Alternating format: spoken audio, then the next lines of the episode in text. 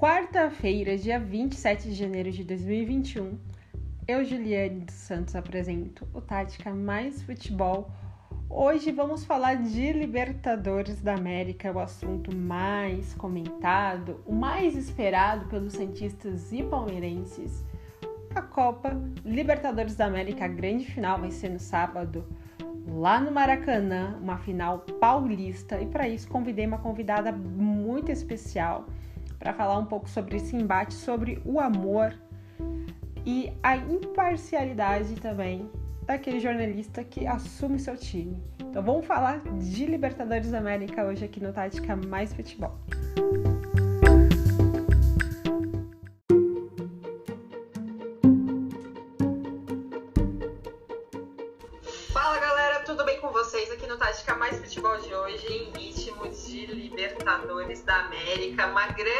Final brasileiríssima no Maracanã. Maraca, o Maraca é nosso, isso mesmo.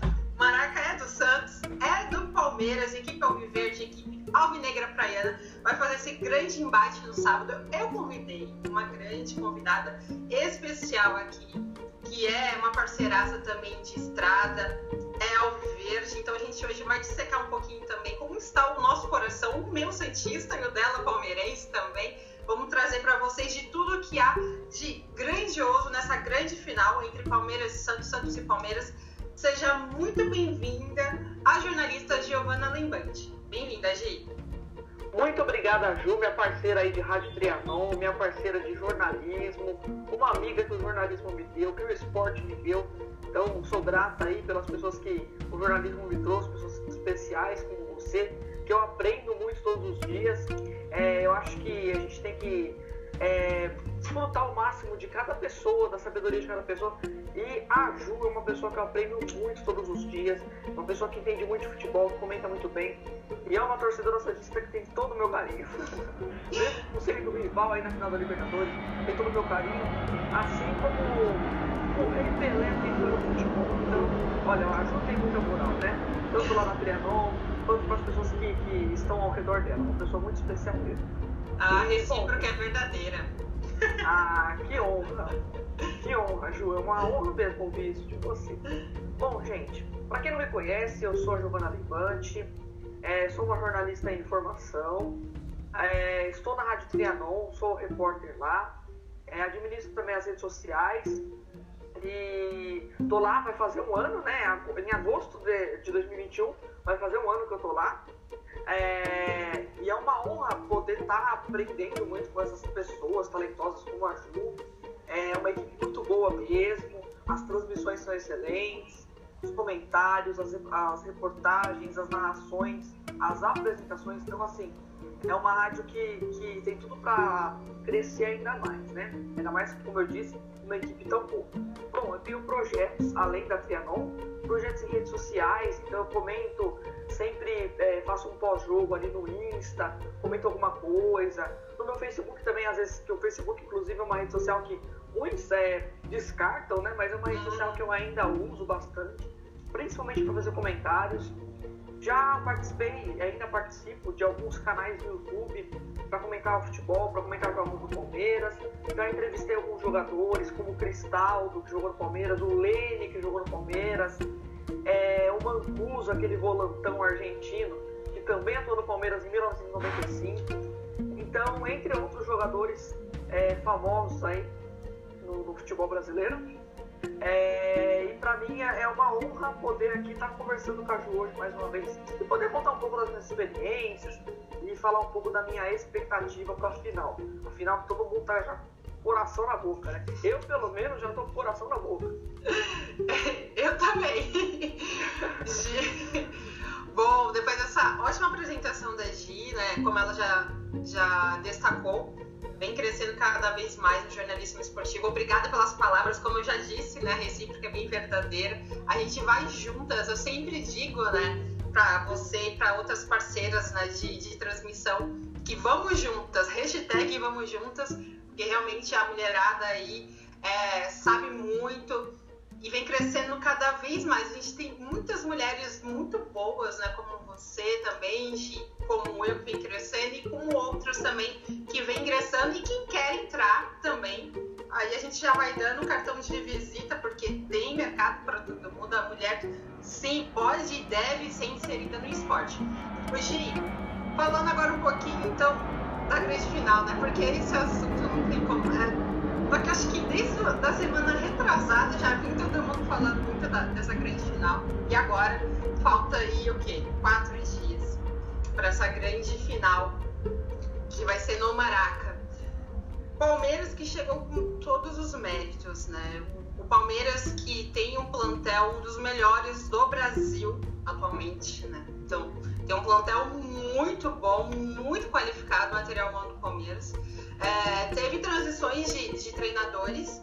Né? A gente viu que teve o Luxemburgo, é, teve o Cebola, que é interino lá, faz um trabalho espetacular também, muito bom por sinal. E agora tem o Abel. É o Abel Ferreira, português, que chegou e, e pegou ali o bonde andando e não desandou. O bonde não desenfreou o bonde, só deu continuidade no bom trabalho que o Cebola também vinha fazendo. É, a expectativa nesse jogo em si, é, diante do Santos que a gente vai falar daqui a pouquinho, se a gente pegar o plantel que tem o Palmeiras, como eu já falei, e pegar o plantel do, do Santos, é, o, são, é uma diferença enorme, né? Porque o, o Palmeiras já tem um plantel muito bom, porque é, foi inserida peças importantes, é, houve um investimento e não teve um imbróglio financeiro que o Santos tem. Até hoje o Santos não tem dinheiro, né? Então se a gente pegar eh, essas duas eh, características são bem diferentes uma da outra, né? Que é a questão financeira do Palmeiras com a questão financeira do Santos. Então o Santos chegou, a gente vai falar sobre isso meio que capengando nessa final de Libertadores, né? Foi arrumando a casa ali, o Cuca chegou e foi colocando é, o copo ali, o prata ali, é, o carro dentro da garagem estacionado direitinho. Ele foi arrumando a casa do jeitinho dele. Isso que aconteceu no Santos. Já no Palmeiras, já a casa estava arrumada, toda consolidada, tudo certinho, tudo, tudo na prateleira, tudo no lugar. Então, se pegar essas duas características, mas é bem diferente. Só que dentro das quatro linhas, a coisa é diferente também. Porque ali dentro das quatro linhas, futebol, em um jogo só, tudo pode acontecer. Qual é a sua expectativa voltada, né, juntando esses dois fatores que eu falei, financeiro, que é muito consolidado do Palmeiras, do Santos ainda não, mas o Cuca vem arrumando a casa direitinho, já arrumou, né? Então vem uma grande final. Qual a expectativa voltada em tudo em cima disso? Bom, Ju, é, excelente análise mais uma vez. Bom, é, a minha expectativa é, para essa final é o seguinte: o Palmeiras ele vem de uma fila enorme na Libertadores. Então, assim, desde 1999 o Palmeiras não ganha a Libertadores. É, o Palmeiras vinha numa fila parecida em 2016, inclusive o nosso palmeirense, pelo menos eu, tenho um carinho especial pelo Cuca. Tem algumas coisas também que eu não concordei com o Palmeiras, mas isso é normal, isso faz parte, né? Ninguém é perfeito, ninguém concorda 100% com todo mundo. Mas assim, ele foi fundamental em 2016. Ele foi a peça-chave em 2016. Tudo bem, o Palmeiras tinha o Gabriel Jesus, tinha o Roger Guedes que vinha numa uma levada boa, tinha Moisés, Tietchan no meio-campo, que foi uma dupla, assim, a dupla dinâmica do Palmeiras na época. Tinha uma zaga muito boa, muito sólida e tal. Só que o Cuca teve seus méritos, o, o famoso Cuca Ball, né, e tal. É, e levou o brasileiro depois de 22 anos. O Palmeiras não ganhava o brasileiro desde 1994, que ganhou 93, 94, né, o bicampeão, bicampeonato, né, no caso. E depois só em 2016 ganhou de novo. Então, assim, o Cuca conseguiu tirar o Palmeiras dessa fila. Agora, a fila que o Palmeiras precisa sair é da Libertadores, que já faz também mais de 20 anos que não ganha. Então, o que, que a torcida colocou em mente? O que, que os jogadores estão levando para campo? que a Libertadores virou uma obsessão. Isso pode ser legal, positivo, porque isso é uma maneira de motivar os jogadores, porém, isso pode acabar gerando uma pressão é, além da conta, uma pressão, uma pressão excessiva, entendeu? Então, assim, são dois pesos e duas medidas, né? Mas a verdade é que a torcida já canta, já entou o cântico de que a Libertadores é obsessão, fez mosaico no Allianz Parque, enfim claro, com muito respeito à equipe Santista, mas é, já colocando essa pressão dos jogadores que a Libertadores não precisa. Até, como eu disse, por conta da fila enorme do Palmeiras está da Libertadores. Bom, é, e o Santos, como eu sempre digo, é uma equipe que eu respeito muito, além do time, né, da sua história, ah, o time do Rei Pelé, é, tricampeão da Libertadores, é, Octa brasileiros, o Santos tem oito também brasileiros, né, se eu não me engano, Octa brasileiro, é.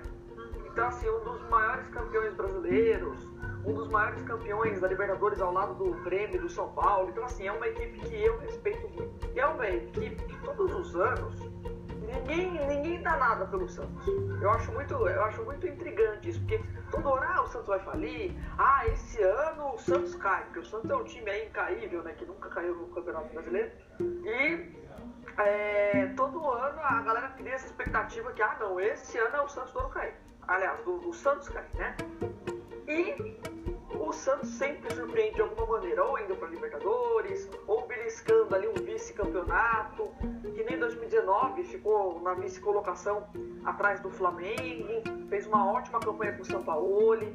Então, assim, é, é uma equipe que sempre está beliscando algo grande, né? Ganha um Paulista aqui, né? É, faz grandes partidas e no ano de na temporada 2020 chegou na final da Libertadores, que era algo que ninguém esperava. Apesar da má fase do Boca Juniors, né, que o Boca Juniors, ao que deu para entender, é que eles estavam muito mais focados naquela Copa Maradona lá do que na Libertadores. Pode ver que o ímpeto dos Sim. caras na Copa Maradona foi totalmente diferente da Libertadores. Até acho que pelo elenco que eles tinham, sei lá, o que, que, que, eles pensaram, né, que não daria para beliscar a Libertadores, enfim, então eles preferiram focar na, na, na Copa Maradona. E o Santos levou a melhor, fez um jogão lá, né? Vamos falar a verdade. É, eu não costumo falar de arbitragem, mas lá na, no La Bombonera teve uma passadinha de mão, né? Fez um pênalti eu citei. em cima do. É, então teve um pênalti não dado em cima do Marinho, um pênalti claríssimo. E na Vila Belmiro, o Santos deu um show de bola, ganhou de 3 a 0 é, mais um show do Marinho, que na minha opinião é o melhor jogador do futebol brasileiro. Não, não tenho medo de falar isso daí. Sempre falo, desde o início da temporada passada. Fala, meu, o Marinho vem jogando muito, só que as pessoas têm medo, as pessoas têm receio de falar do Marinho por conta daquele meme da época que ele jogava no Ceará. E não tem Sim. nada a ver. Eu acho que o Marinho é um cara que. Ele é até um selecionável, na minha opinião, porque ele vem jogando muito. E não é de hoje. Não é de hoje. Talvez essa seja a melhor temporada dele, mas não é de hoje que ele vem jogando muito. Bom, bom já o Palmeiras, ele ganhou o Paulistão, o, o Vanderlei Luxemburgo, uhum. mas infelizmente o Luxemburgo não conseguiu manter a pegada, não conseguiu manter o ritmo, teve algumas brigas com os jogadores, não briga, né? Mas ele meio que menosprezou o elenco em alguns momentos, que ah, o elenco não é suficiente, vocês querem que eu jogue bonito, mas o elenco não é suficiente, coisa tal e tal e coisa, né? E depois veio o André Lopes, né? Como a Ju muito bem disse, o Cebola. É, iniciou um trabalho muito bom, é, ganhou, fez excelentes jogos, ganhou, goleou o Atlético Mineiro, o Atlético Goianiense, né? E veio numa pegada boa. E depois o Abel pegou e manteve. Ele, ele falou até na coletiva de apresentação dele que ele ia manter o trabalho do André Lopes. E é isso que ele está fazendo, ele está mantendo o estilo de jogo, está mantendo a mesma pegada, ele falou assim, eu não posso mudar radicalmente, porque eu não vou ter tempo para impor o meu jogo. Então eu vou manter um trabalho que já está sendo muito bem feito. E é isso que ele está tentando manter, né? Eu acho que ele já deu o seu toque ao time, eu acho que ele já deu sua cara ao time. Mas, é...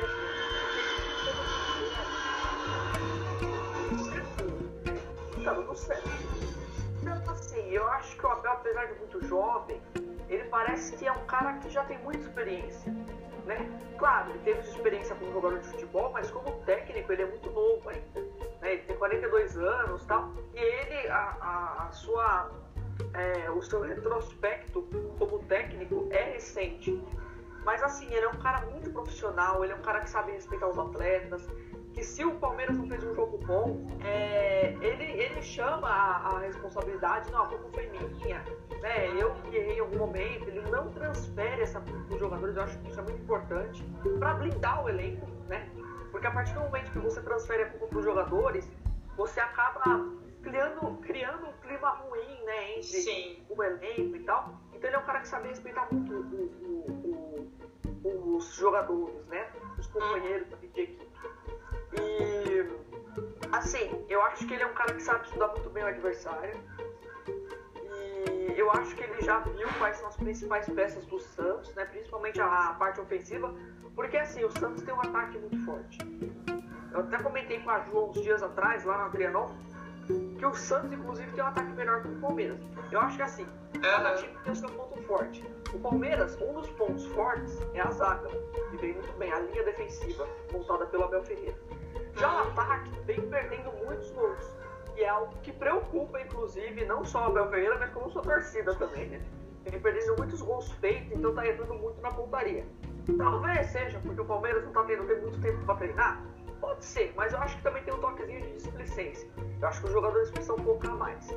Mas eu acho que, que na Libertadores pode ser diferente, até porque o Palmeiras já vem nesse ritmo, tanto o Palmeiras quanto o Santos, né? Já vem nesse ritmo, já vem com o pensamento na final no dia 30. Então pode ser que essa displicência seja porque a cabeça está em outro lugar, né? Bom, eu, eu acredito nessa, nessa teoria. Mas é, o Santos, em contrapartida, a zaga não é tão forte. Só que o Cuca utiliza, é um dos lemas do Cuca, inclusive, né? Que a melhor defesa é o ataque. Então, se eu posso tomar dois gols, mas eu vou lá e faço quatro. Esse é o lema do Santos. Então, assim, é, vai ser um jogo muito interessante, porque não vai ser aquele jogo ataque contra defesa, porque o Palmeiras também sabe colocar a bola no chão e chegar ao ataque. Mas também não vai ser aquele jogo correria o tempo todo. Acho que vai ser um jogo muito bem estudado por ambos os técnicos.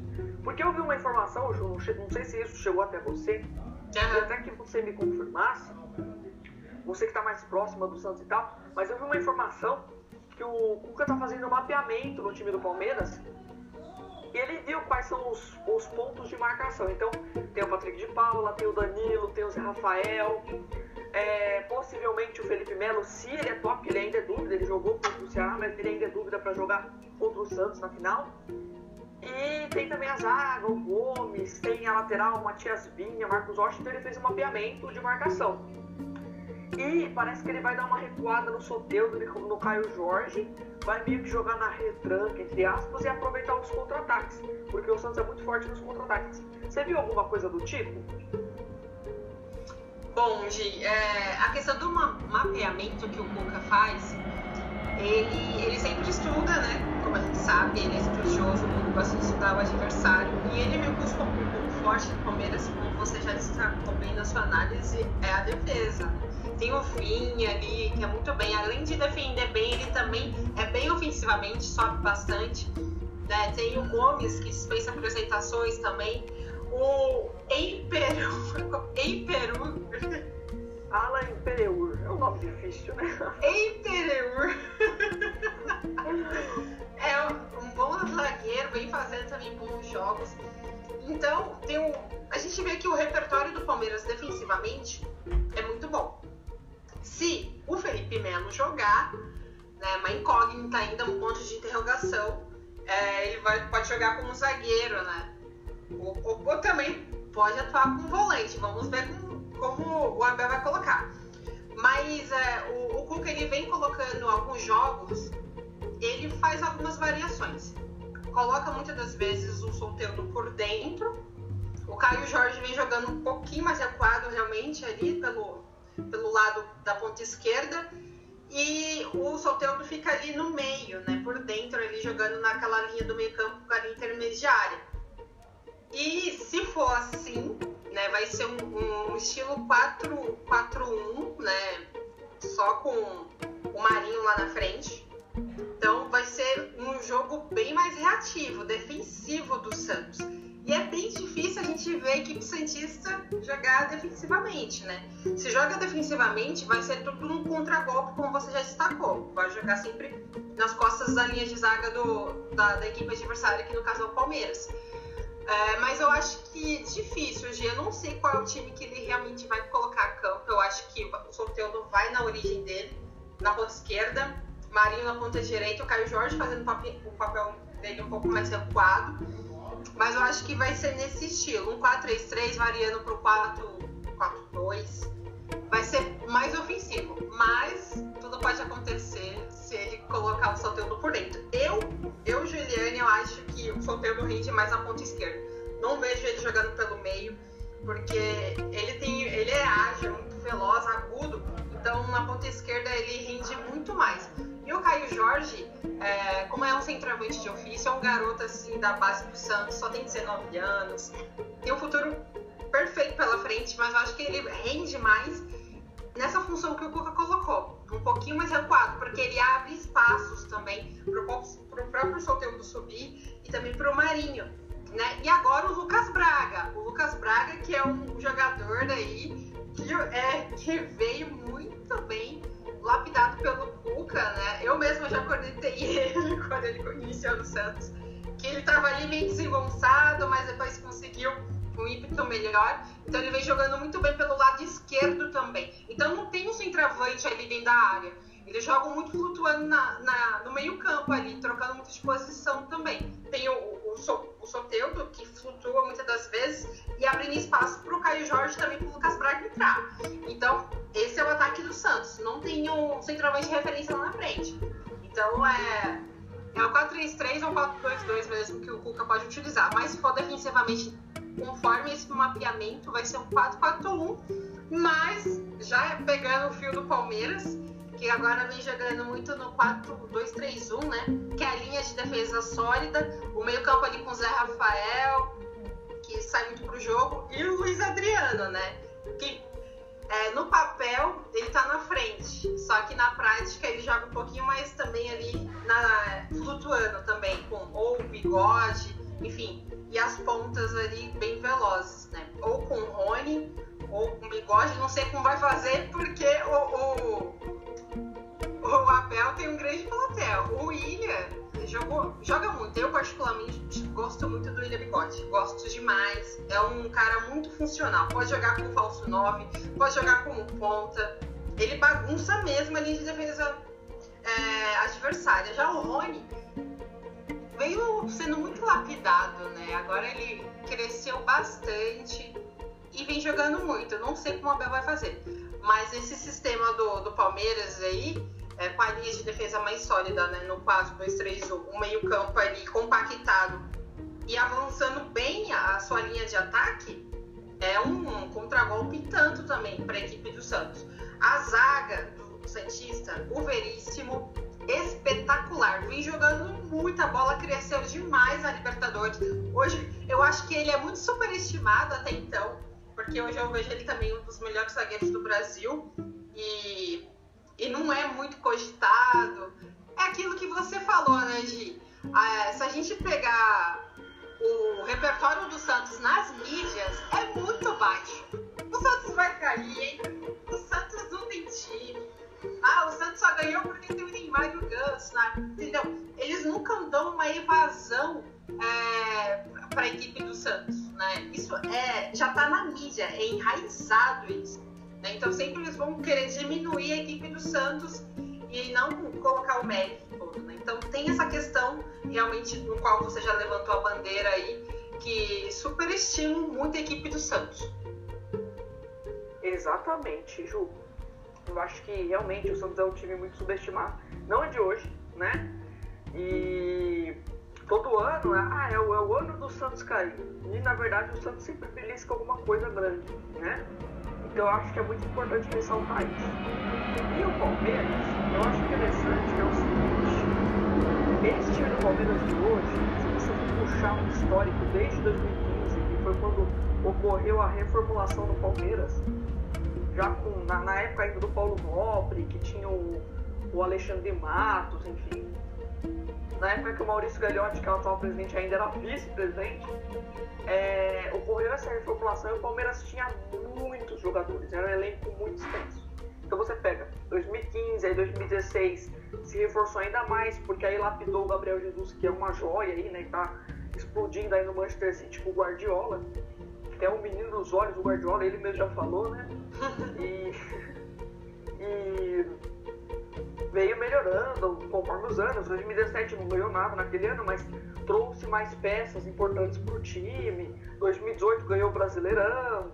Enfim, 2019 também não ganhou nada, mas foi lapidando algumas peças, foi subindo alguns meninos da base e foi fazendo algumas contratações pontuais. E em 2020 o Palmeiras enxugou o elenco e não contratou muito, pouco contratou, por sinal. E o que aconteceu? O Abel até chegou a comentar numa, numa coletiva, foi muito mal interpretado por grande parte da, da, da mídia esportiva, porque analisaram a, a, coletiva do Abel em tom de, de, de, de, ironia ao time, de desrespeito né, aos jogadores. Só que na verdade não, ele falou assim, o elenco é muito bom, mas é curto. E realmente, ele falou isso quando o Felipe Melo se machucou contra o Vasco, né, no primeiro turno do brasileiro. Uhum. Ele falou assim, o elenco do Palmeiras é muito bom, só que é um elenco curto. E realmente, né? Claro, o Palmeiras conseguiu fazer a substituição ali do Felipe Melo, conseguiu dar um jeito ali do Zé Rafael jogar como segundo volante, que na minha opinião é a posição que ele mais destaca. Para mim, ele não é meio campista, aquele meia clássico. Ele também não é, é um ponta, como ele já chegou no Atlético que na posse do Bahia, o Palmeiras vem jogando bem dessa forma. E o Patrick de também foi bem, foi muito bem no Campeonato Paulista. Gente, um menino de 20 anos pedir para bater o último pênalti contra o Corinthians, que é o maior rival do Palmeiras, sabe? Pô, o Palmeiras já vinha naquela, naquela coisinha, aquela pulguinha atrás da orelha, que tinha perdido o Campeonato Paulista em casa em 2018 pro Corinthians. Então tinha essa responsabilidade né, para vencer o Corinthians em casa novamente. É... O Palmeiras teve a decisão do Campeonato Paulista em casa de novo, né? Então tinha aquela responsabilidade, putz, a gente não pode perder de nenhum tal.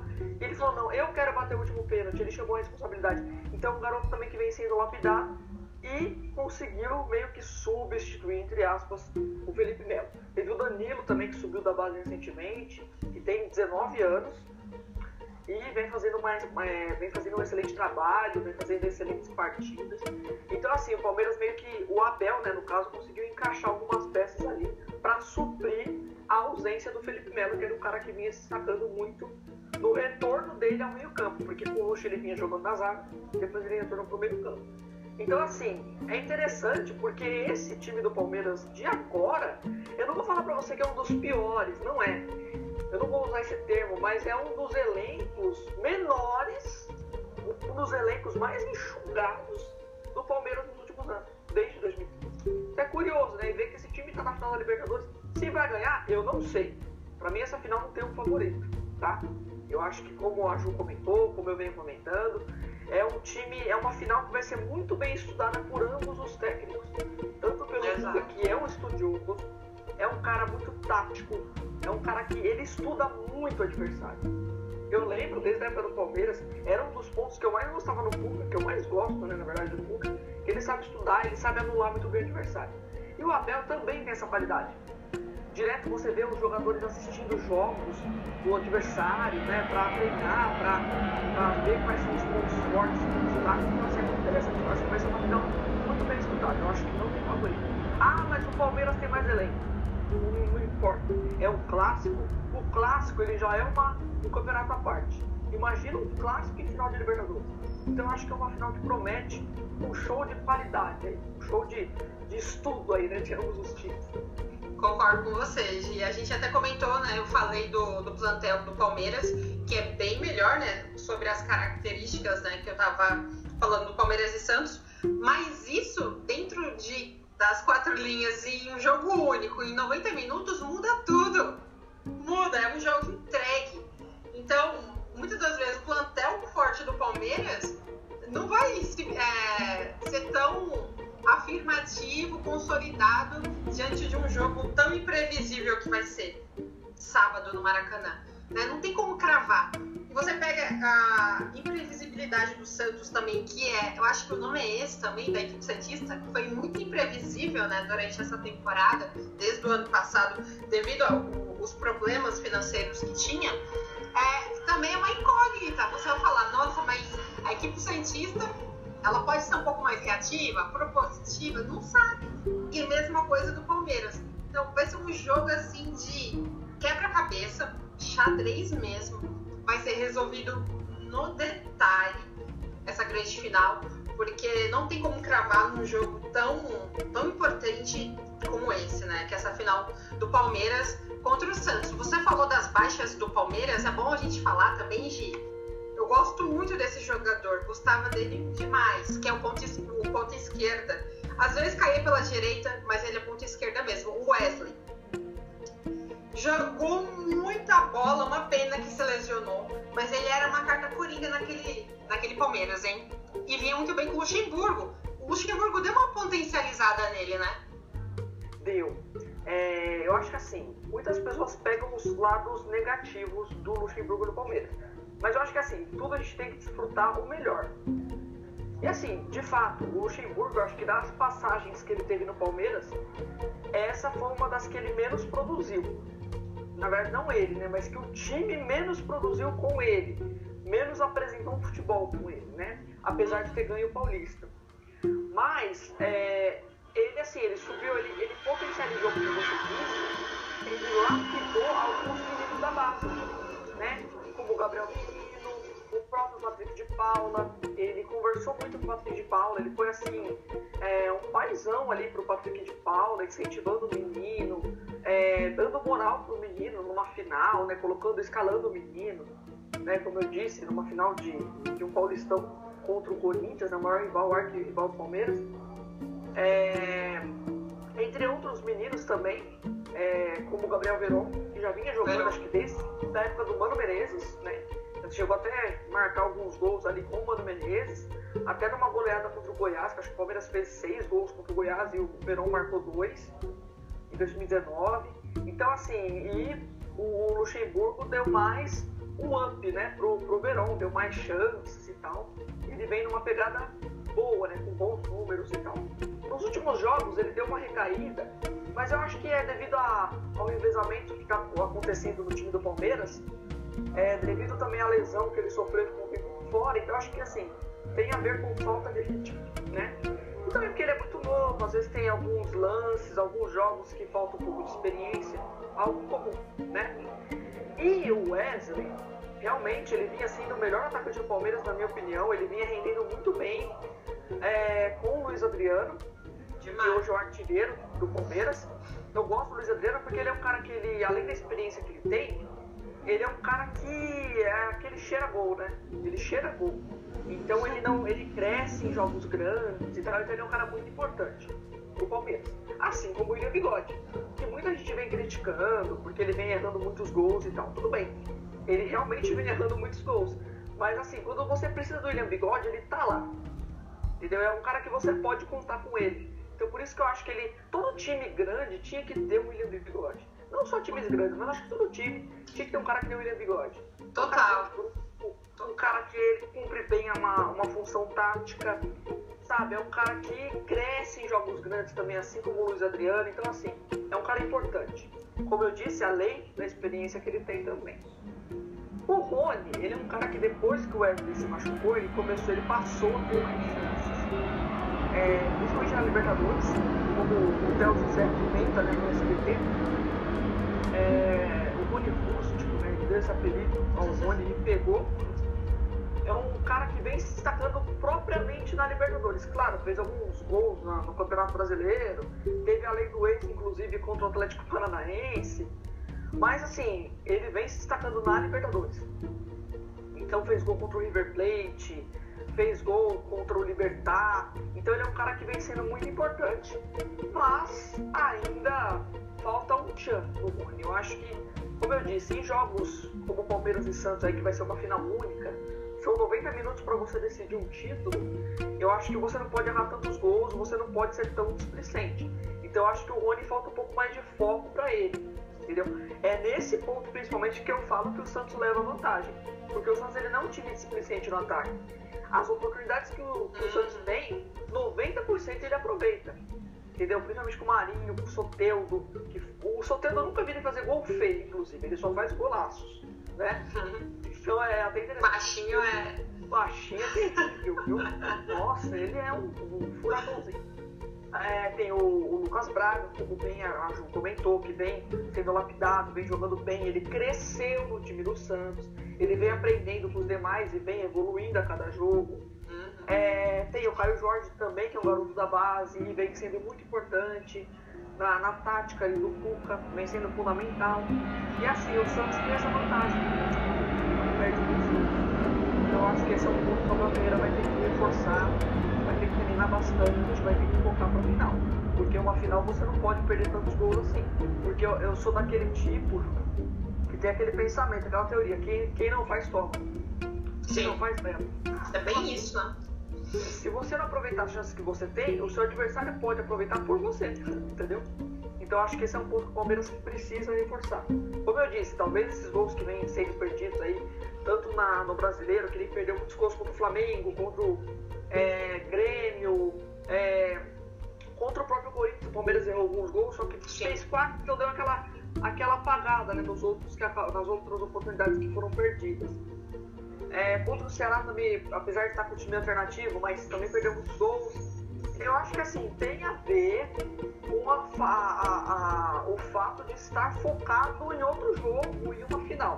Né? Uhum. Mas é, na Libertadores, o Palmeiras acabou perdendo muitos gols também, inclusive contra o River Plate, gols que fizeram falta no jogo da volta. O River quase acabou empatando, chegou a empatar na verdade, mas o VAR uma presente. O VAR foi o 12 jogador do Palmeiras.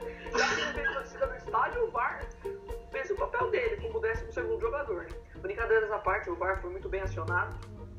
Então, assim, é, precisa aproveitar, né, como eu disse. Então, assim, o Rony, voltando, né?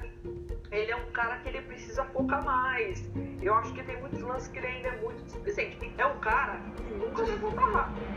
Nunca vai voltar rápido você pode contar com ele que ele vai dando a vida pela camisa que ele veste. Ele tá vestindo, mas assim, falta foco. Coisa que, por exemplo, no Wesley, apesar da pouca idade, da pouca experiência, ele já sabia aproveitar mais, ele tinha mais foco. Né? Sim. E eu acho que falta isso no Palmeiras. Além de ser um atacante rápido, veloz, ágil, porque tem uma, uma, uma diferença entre velocidade e agilidade. Porque para você ser ágil, você tem que ser efetivo. E o Wesley, ele era veloz, ele é, né? Veloz e ágil. É um cara que vem em recuperação, mas infelizmente não vai estar na final da Libertadores. É, infelizmente é uma baixa bem, bem importante para o Palmeiras, mas como você destacou, o Rony vem numa crescente boa. Eu, assim, na, na minha visão com o Rony é isso. Também concordo, falta foco. E ele tem a velocidade, como você bem destacou, só que ele não tem agilidade é ineficiente nessa parte. Porque às vezes ele carrega, carrega, carrega a bola e ele não sabe o que vai fazer lá na frente, a tomada de decisão. Então falta isso. O Wesley ele já tinha, ele já sabia o que fazer. Ou se ele, ele ia ter uma tomada de decisão, ou ele ia ver o parceiro dele mais à frente, fazer a leitura, o Luiz Adriano entrando na área. Enfim, ele tem que ter aquela leitura. E falta isso pro Rony. Ele joga muito com a cabeça olhando para baixo. Então, ó, cabeça erguida, é, falta só isso, ser lapidado algumas coisinhas no Rony para que realmente ele possa ser completo. Lá no Atlético Paranaense, onde ele foi campeão lá, o Thiago Nunes na época, a gente via ele né, muito mais é, eficiente nessa parte da agilidade, porque ele já sabia. Ele carregava a bola, mas com a cabeça erguida, vendo quem estava entrando lá dentro do ataque. Isso falta nele no Palmeiras. Muitas das vezes ele é displicente ele vai carregando a bola, olhando para a bola, para o chão e não olha para quem realmente está chegando dentro da área, está chegando nas entrelinhas. Então falta só isso nele. Acredito que vai ser feito. Ele tem um, um ótimo técnico que é o Abel, mas só falta isso. Acho que falta é nele, porque ele sabe fazer. Só que ele está sendo displicente nessa parte. E em questão do, do William Bigode que você falou que é um jogador que pode que todo mundo queria ter, eu mesmo queria ver ele no Santos. Porque ele é um cara muito tático, como você falou, se encaixa perfeitamente ali no ataque. Pode jogar de falso 9, é, na ponta, fazendo papel ali de flutuação, né? Um meia, meio que falso ali na linha intermediária, nas entrelinhas. Né? Ele é um cara funcional extremamente no ataque. É excepcional. Ele vem nessa fase ruim, entre aspas, na hora da tomada de decisão, né? Que eu vi que vocês, alviverdes, né? Falam, pô, mas tá errando muito gol. Aí não dá. Mas eu acho que às vezes é, é questão da, do jogo, né? Enfim, às vezes ele fala, pô, eu deveria ter chutado naquele ângulo, não foi. Mas tem como cornetar o William Bigode, né? Porque ele é um cara assim, fora das quatro linhas, é um cara bom demais, né? Sabe da história dele, a família dele que ele já falou. E é um cara disciplinado, fora e dentro de campo. Então, assim, é, sou muito fã do Bigode. Então, com certeza, ele poderia jogar em qualquer time do Brasil e do mundo, porque ele é muito eficiente. E aquilo que a gente está falando do, do Rony, é, do foco, ele tem muito foco. Então, acho que falta isso. Pro, o Bigode tem muito foco e o Rony eu acho que a questão dele ter mudado um pouquinho, é, nada contra o Atlético Paranaense, mas a visibilidade do futebol paranaense com o futebol paulista é bem diferente, né? Então ele tá numa vitrine aqui que, o, que vai ter cobrança no time que tem muita cobrança. No Atlético Paranaense não tinha muito disso, entende? Então a mentalidade dele tá sendo mudada, transformada aos poucos. Mas acredito que vai entrar no eixo pegando um pouquinho do Santos, né, da garotada que Caio Jorge, que vem numa crescente muito boa, muitos santistas me estavam falando, pô, mas ele vem errando isso, vem errando aquilo. É paciência. E agora se encaixou. Tem o Sandri, que é o volante que, meu Deus, de 18 anos, eu fico impressionada com o futebol daquele menino. Falei, mas menino, você joga tudo isso. Imagina quando tiver 25, 30, né? Joga muito. Então, a questão do foco, o, o Santos tem bastante, porque o, o Cuca blindou, né? principalmente essa molecada. Imagina para um menino de 18 anos, um menino de 19 jogar uma final de Libertadores no Maracanã e buscar de um tetra para o Santos, então a cabeça deles é que tem que blindar, tem que conversar, é muita coisa, né? Então, é, o trabalho que o Cuca tá fazendo é brilhante pelo, pelo repertório de, de material humano que é bem curto, é bem curto do Santos, em contrapartida do Palmeiras, né? Mas a expectativa é das melhores, vai ser uma grande final.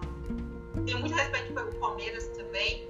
Acompanhei desde a era Alex também, era como batia a falta, como colocasse a bola assim dentro do gol, é, Marcão, enfim, a história do Palmeiras dispensa apresentações também. Tenho é, uma admiração tamanha. Falando em admiração, né, como você já falou, também tem pelo Santos, eu tenho pelo Palmeiras. Tem essa questão, né, de é, do jornalista não falar o time. Ah, vou falar porque nas redes sociais, já sabe, eu vou ser perseguida. Tem, lógico que tem. Sempre tem alguns, né, que acabam levando pro outro lado. Mas o jornalista em si que assume seu time tem que trabalhar em cima da imparcialidade. E é isso que a gente faz. É, o estereótipo, né? Que você, a gente estava até falando em off é, dessa questão de assumir os times. Se hoje eu sou jornalista, também a gente trabalha com jornalismo esportivo através dos times de coração. Eu acho que praticamente todos, né? Acho que é impossível que seja um ou outro. Como você vê, como você lidar com essa questão do estereótipo da, do jornalista em si, assumir seu time, trabalhar no meio do, do jornalismo esportivo? Bom, Ju, é um assunto muito interessante, porque é o seguinte, é, eu, vou, eu, sempre, eu sempre falo sobre isso porque eu nunca tive medo de falar o time que eu torço. Até porque eu não tenho nem como negar. O povo olha na minha cara, ah, você é palmeirense, é, sou Só que assim, eu acho que você tem que construir a sua identidade desde quando você se encaminha na, na comunicação. Então, por exemplo, se você criou aquela identidade de torcedor chato, que é clubista e tal, as pessoas vão ter essa imagem de você.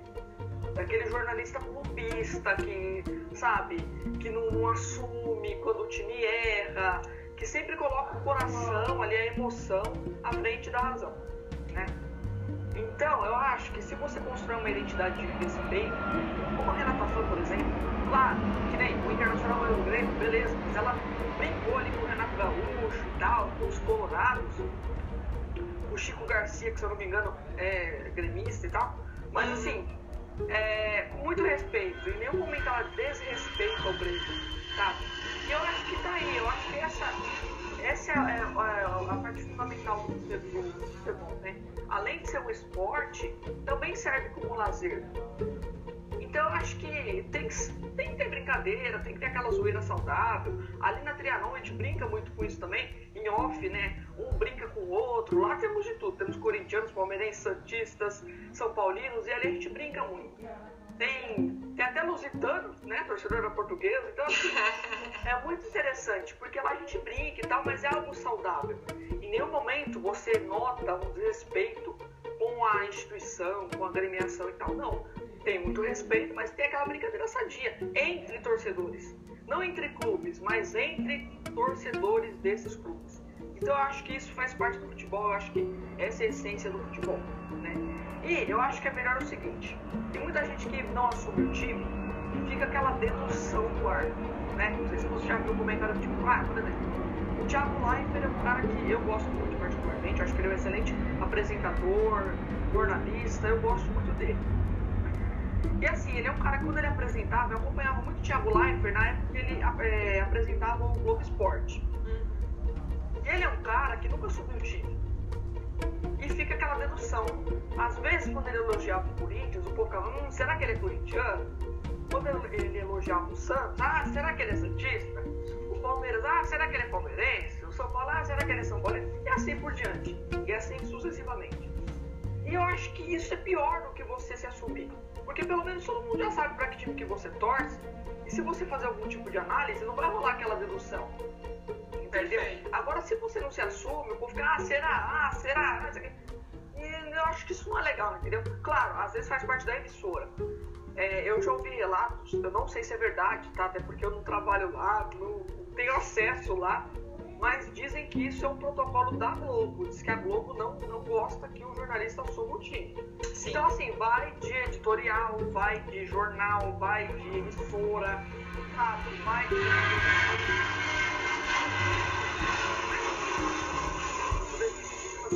Que deixam mais livre, tipo, que nem lá na Trianon. A gente fala abertamente. Na Band também é assim. Jovem Pan e tal. Eu acho que deixa o ar mais assim, mais é, flui melhor, né? Eu acho que não fica aquela coisa tão presa, tão engessada. Não é uma crítica Globo, gente, pelo amor de Deus, tá? Eu acho que cada um tem a sua característica. Mas assim, eu acho que quando você se assume, assume seu time ali, eu acho que as coisas acabam fluindo melhor, né? Porque aí você não tem aquela pressão de, ah, será que vão falar algo ao meu respeito? Não, eu acho que não fica aquela coisa engessada, né? Eu concordo, Gi. Concordo plenamente. E essa questão da Globo é o editorial deles, é a forma que eles trabalham. Então, a gente respeita, né? Enfim. O... Acho que teve um episódio do Ivan Moré. Ele colocou nas redes sociais, logo quando ele saiu da Globo, ele falou. Ele se assumiu corintiano e ele falou que quando estava na Globo não poderia falar que torcia para o Corinthians. Então é um protocolo que realmente é da empresa e quando a gente vê que isso é da empresa, não tem o que fazer. Né? Então o profissional não vai ter que se expor nas redes sociais, olha, tô aqui hoje com a camisa do Santos, sou santista. Então tem que ter esse respaldo. Mas em contrapartida, as outras emissoras como Band, você destacou, tem a Renata, né, que é a lá, é, que sabe trabalhar com a imparcialidade, tem a Jovem Pan, tem aquele Energia em Campo, né? Se eu não me engano. Né, que eles são bem clubistas, mas é a forma que eles né, trabalham e tal, e respeito também. E, e se assumem, né? Então a questão de você hoje trabalhar no jornalismo esportivo, ah, mas eu não posso falar com o time? Sim, não. Sim, não. Vai depender do lugar onde você vai trabalhar. Né? Mas é, eu acho que, na minha opinião, também, como você destacou, a gente se assumir, eu acho que isso já dá a nossa cara, a nossa identidade como profissional. Né? As coisas vão ficar bem mais fáceis do que você ficar muretando em cima do muro, né? Muretar é muito ruim. Ou você é ou você não é. Né? Então eu acho que fica aquela coisa meio que invasiva, né? Você não sabe, você quer falar e não fala. Eu acho que eu não saberia, não sei lidar com isso. Ah, mas que time você torce? Ah, posso falar aí vai para esse desvio, né? Então, quanto mais a gente for sincero naquilo que a gente faz, as coisas vão ficar bem melhor, né? E vão conhecer a gente. Hoje você é palmeirense, é, mas também sabe analisar muito bem as outras equipes e é imparcial. Assim como eu também sou comentarista e sei muito bem fazer o meu momento como torcedor e o meu momento como profissional. Então você tem que virar a chavinha. Tá? Então essa questão Hoje trabalhar com jornalismo esportivo assumindo seu time é isso, virar sua chave e respeitar realmente o seu trabalho é, no qual você também é, se sustenta, né? que é a sua válvula de escape. É isso, isso é bem resumido. Gi, estamos chegando na reta final, né? O cronômetro aqui já tá me cobrando, já fico preocupado. Mas o papo foi muito bom. A gente poderia ficar muito tempo falando sobre futebol. Ah, olha, semanas, inclusive. Eu sempre falo isso. Mas como tem um período, né? Mas foi um bate-papo muito rico, muito legal mesmo. Já deu pra gente dissecar e falar um pouquinho como é e como vai ser é, essa grande final no sábado lá no Maracanã. Expectativa, pensamento, tudo voltado para lá. Então vai ser um grande jogo. Quero te agradecer mais uma vez por ter participado aqui do Tática Mais Futebol. Pode voltar quando quiser, a porta está aberta. O convite já está extenso para você voltar quando você quiser, Gi. Ah, que honra, Ju. Nossa, que honra. É, quando a Ju me convidou, eu falei, nossa, sério, que legal. Porque é uma pessoa que, como eu disse, a gente é, atua na mesma equipe lá na, na Trianon. E é uma pessoa que eu admiro muito. Eu acompanho também a Ju nas redes sociais, ela comenta muito bem. É, ela posta os prints do Twitter no Insta e tal, e eu vejo assim, nossa, ela, ela é muito rica em informações. Ela é muito rica é, em sabedoria né, dentro do futebol. Então, assim, eu acho isso muito interessante. Obrigada. Eu aprendo muito é, com a Ju e com o resto da equipe. Então, pra mim foi uma honra estar aqui é, no Tático Mais Futebol. É, também faço convites à Ju quando ela quiser fazer lives comigo. É, lá, inclusive, na Trianon, nós estamos com um projeto no YouTube. É, inclusive, se inscrevam lá no Futebol Trianon. É, Por favor, gente. lá pra gente. Porque lá nós estamos fazendo lives semanais de, dos quatro paulistas, né? É, Palmeiras, Corinthians, São Paulo e Santos. E com a chama o pessoal da mídia alternativa, porque é, é inclusive uma coisa que eu acho interessante falar, resumidamente, claro, que a mídia alternativa ela não pode ser inimiga da mídia tradicional. Então acho que a gente tem que fazer essa união. Eu acho que é uma inversão de valores, uma deve completar a outra, né? Claro, um um lado torcedor, né? De torcedor para torcedor, e o outro com um lado mais profissional, né?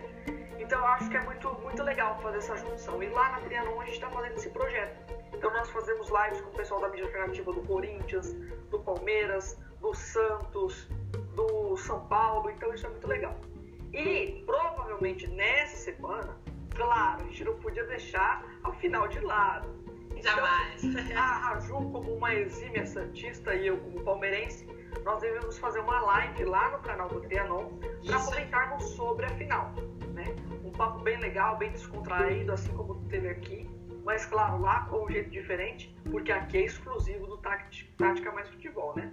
Então, mas provavelmente entre quinta, quarta, quinta, iremos fazer essa live. Então, eu convido vocês a assistir. Nós vamos é, definir um horário e aí nós divulgaremos nas nossas redes sociais é, a ajuda dela, na, na rede social também da Futebol Trianon, no Instagram, arroba Futebol Trianon, segue lá, Futebol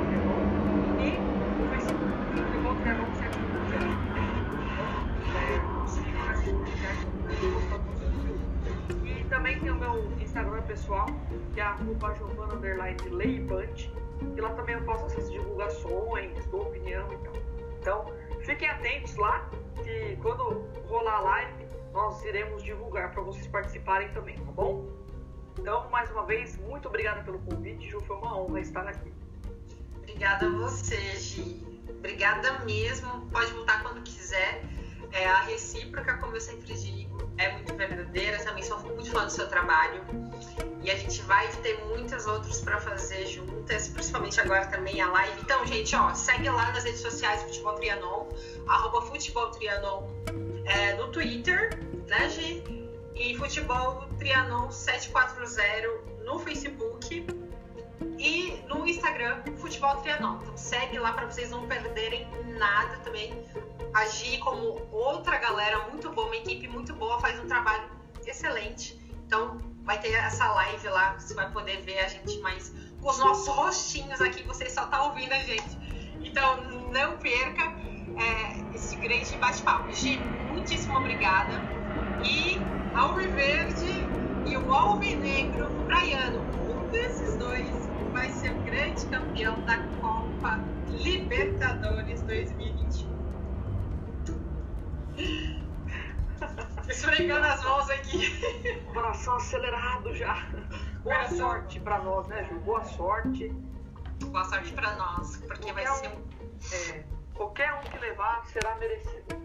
É isso, qualquer um que levar vai ser merecido, porque chegaram com total mérito. Então, as duas equipes que sair campeã vai ser muito merecido. Então, gente, esse foi o Tática Mais Futebol dessa semana, dessa quarta-feira. Até o a próximo episódio.